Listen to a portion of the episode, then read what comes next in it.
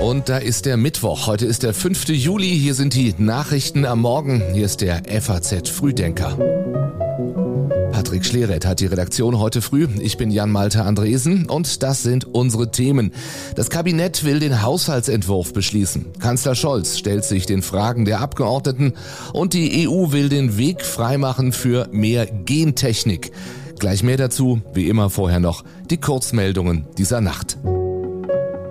Israels Armee zieht seine Truppen aus Jenin im besetzten Westjordanland ab. Palästinensischen Berichten zufolge kam es dabei zu heftigen Gefechten mit bewaffneten Einwohnern.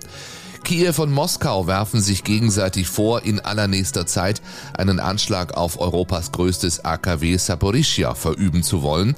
Unterdessen vermeldet die Ukraine Erfolge im Süden von Bachmut. Frankreichs Präsident Macron macht auch die sozialen Netzwerke verantwortlich für die heftigen Ausschreitungen. Und die Tafeln in Deutschland beklagen einen Ausnahmezustand bei der Verteilung von Lebensmitteln für Bedürftige wegen teils doppelt so vieler Kunden, hoher Lebensmittelpreise und deutlich weniger Spenden fordern die Tafeln mehr Unterstützung vom Staat.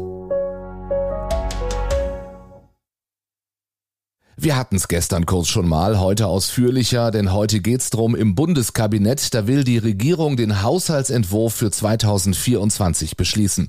Vorausgegangen sind lange und schwierige Verhandlungen und es droht ein neuer Konflikt in der Ampel, diesmal ums Elterngeld. Familienministerin Paus will die Einkommensgrenzen beim Elterngeld senken und damit den Kreis der Berechtigten verkleinern.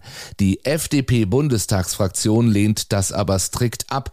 Das macht Fraktion Fraktionschef Christian Dürr deutlich. Ich halte es für falsch, gerade vor dem Hintergrund des Ziels der Gleichstellung von Mann und Frau in der Familie. Ich halte es für falsch, dass wir an dieser Stelle genau diese Mittel jetzt kürzen. Das Geld, Elterngeld war in der Vergangenheit da sehr erfolgreich. Finanzminister Christian Lindner empörte sich auf Twitter darüber, dass Paus ihm den schwarzen Peter dafür zuschob, Einschnitte beim Elterngeld machen zu müssen.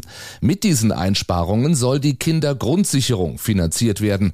Zur Finanzierung Regierung sind zunächst zwei Milliarden Euro veranschlagt und damit deutlich weniger als Paus gefordert hatte. Kanzler Scholz hatte Paus in einem Brief gebeten, zügig einen Gesetzentwurf fertigzustellen. Sie sagt in den ARD-Tagesthemen. Klar ist ja auch, dass äh, die Summe, die jetzt im Haushalt äh, für in mittelfristigen Finanzplanung steht, dass das lediglich ein Platzhalter ist, ein sogenannter Merkposten. Und äh, wir sind jetzt eben schon sehr weit mit den Gesetzesvorbereitungen. Ende August wird das Gesetz im Kabinett sein und spätestens dann werden Sie im Gesetzestext auch sehen, was voraussichtlich dieses Projekt kosten wird. Heute nun also soll erst einmal Lindners Haushaltsplanung fürs kommende Jahr beschlossen werden. Es sind Ausgaben in Höhe von mehr als 445 Milliarden Euro veranschlagt. Und auch das steht heute auf der Berliner Agenda. Der Kanzler stellt sich den Fragen der Abgeordneten. Um das umstrittene Heizungsgesetz dürfte es gehen, den Haushalt oder den NATO-Gipfel in der kommenden Woche. Unangenehmer dürfte es für Scholz werden, wenn der Warburg-Skandal zur Sprache kommt. Die Koalitionsfraktionen stimmten gestern gegen einen Untersuchungsausschuss, wie ihn CDU und CSU gefordert hatten. Die Union wünscht sich, dass aufgearbeitet wird, wie die Hamburger Finanzverwaltung mit Steuer Forderungen gegen die Warburg Bank aus Cum-Ex-Geschäften umgegangen ist. Brisant ist der Fall, weil Kanzler Scholz im Zentrum des Geschehens steht. In der fraglichen Zeit war er erster Bürgermeister in Hamburg. Ihm wird vorgeworfen, auf die Steueraffäre der Warburg Bank Einfluss genommen zu haben, was er stets zurückwies. Im April aber sagte Unionsfraktionsvize Matthias Mittelberg, Der heutige Bundeskanzler betont immer wieder, die bisherigen Ermittlungen hätten doch nichts ergeben.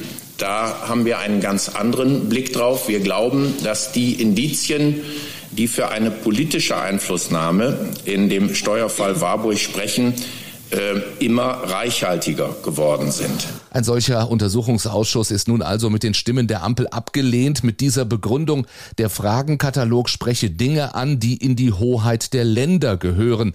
Die Union wirft der Ampelregierung vor, ihr Minderheitenrecht nicht zu respektieren und plant nun den Gang vor das Bundesverfassungsgericht in Karlsruhe. Und auch das bringt dieser Mittwoch. Die EU will den Weg freimachen für die Genschere. Bisher verhindert die strenge EU-Gesetzgebung den Einsatz von Gentechnik weitgehend. Mit dem Gesetzesentwurf, den die Kommission heute vorstellen will, könnte sich das ändern. Er sieht vor, dass Produkte, die mithilfe der Genschere oder ähnlichen Verfahren verändert wurden, faktisch mit klassischen Züchtungen gleichgestellt werden, solange keine fremde DNA eingeschleust wurde. Die Kommission verweist auf Studien, die ergeben hätten, dass Gentechnik zu einem nachhaltigeren Lebensmittelsystem beitragen könne. In Deutschland spricht sich unter anderem die FDP für den Einsatz von Gentechnik aus. Umweltschützer hingegen sind alarmiert. Der Bund für Umwelt und Naturschutz sieht nichts anderes als die gentechnikfreie Landwirtschaft auf dem Spiel. Der agrarpolitische Sprecher der Grünen im EU-Parlament, Martin Häusling, kritisiert die Pläne als Verbrauchertäuschung. Das Wetterphänomen El Nino bahnt sich an. Alle paar Jahre tritt es auf, zuletzt 2016, das bisher heißeste Jahr seit Beginn der Wetteraufzeichnungen. Dieser Rekord jedoch könnte bald gebrochen werden, warnt die Weltorganisation für Meteorologie. The impact of uh, the El Nino event on global temperature is likely to uh, surge the global temperature. El Nino wird höchstwahrscheinlich die globale Temperatur beeinflussen, das sagt der Leiter des regionalen Vorhersagedienstes Wetterdienstes der WMO gestern in Genf and uh, likely to increase the global temperature. Erstmals seit sieben Jahren hätten sich im tropischen Pazifik El Niño-Bedingungen entwickelt, die die Voraussetzungen für einen weltweiten Temperaturanstieg und störende Wetter- und Klimamuster schafften. Erstes Anzeichen des Wetterphänomens ist eine starke Erwärmung der oberen Wasserschichten im Pazifik, und zwar in Tropennähe entlang der mittel- und südamerikanischen Küste. Eigentlich drücken Passatwinde das warme Wasser nach Westen und kühleres es strömt aus tieferen Schichten nach. Bei El Niño-Lagen sind die Winde aber schwächer.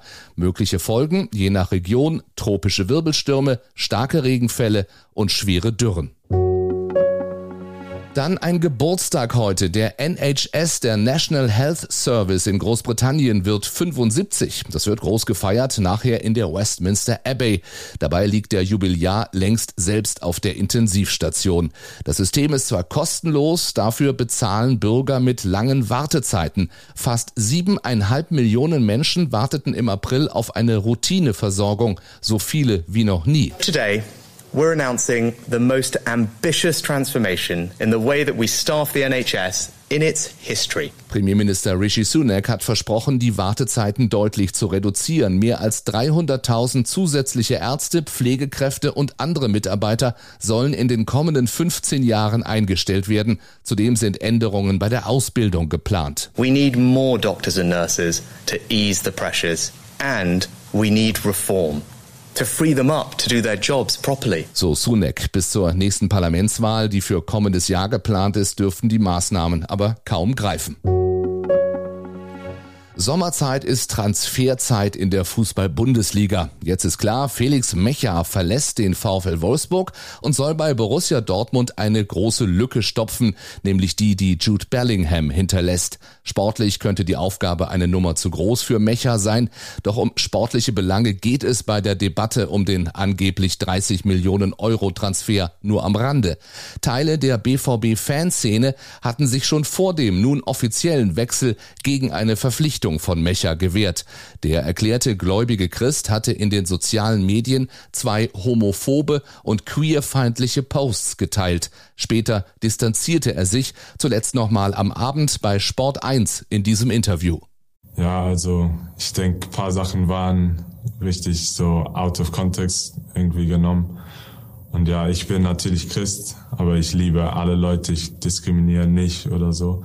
Und ja, ich hoffe einfach, die Fans und alle werden mir die, Chance geben, also einfach mich kennenzulernen und dann sehen, dass ich ein hoffentlich toller Mensch bin für die. BVB-Präsident Luno und Geschäftsführer Hans-Joachim Watzke erklärten in einem gemeinsamen Statement, Mecher habe sie in intensiven Gesprächen absolut davon überzeugt, dass er kein transphobes oder homophobes Gedankengut in sich trägt.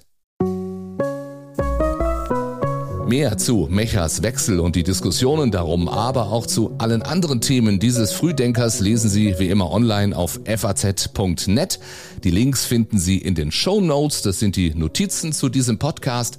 Und wenn Sie schon mal da sind, freuen wir uns über ein Sternchen bei Spotify oder eine Bewertung, zum Beispiel bei Apple Podcast oder wo immer Sie uns empfangen. Morgen hören wir uns wieder. Ich freue mich drauf. Bis dahin, einen schönen Tag.